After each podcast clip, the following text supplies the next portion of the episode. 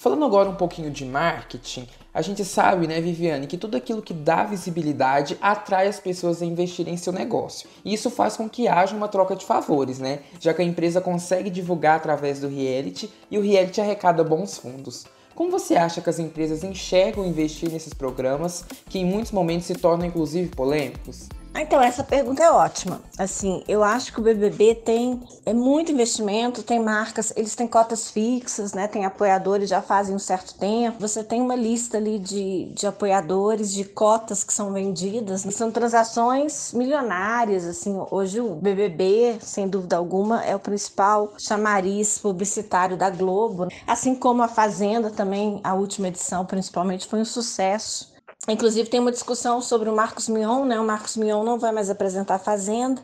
E eu li críticas né, de televisão dizendo que é um prejuízo financeiro, porque o Marcos Mion ele negocia também com o mercado publicitário e ele levou para a Fazenda também diversos anunciantes.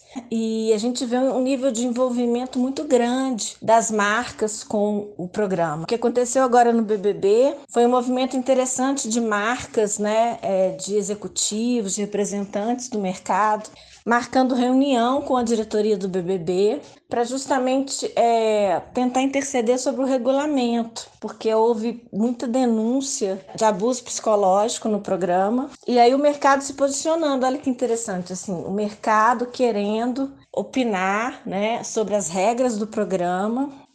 E, e aí o mercado se pronunciou nesse sentido. Olha, a gente não quer se associar a um programa onde ocorre situações de abuso e tortura psicológica. E a gente vê que o programa é, é construído praticamente né, de uma maneira conjunta. Assim, os interesses do mercado são ouvidos, são considerados. E é muito bem sucedido porque você insere a marca, né, é o que a gente denomina de merchandising editorial, merchandising eletrônico.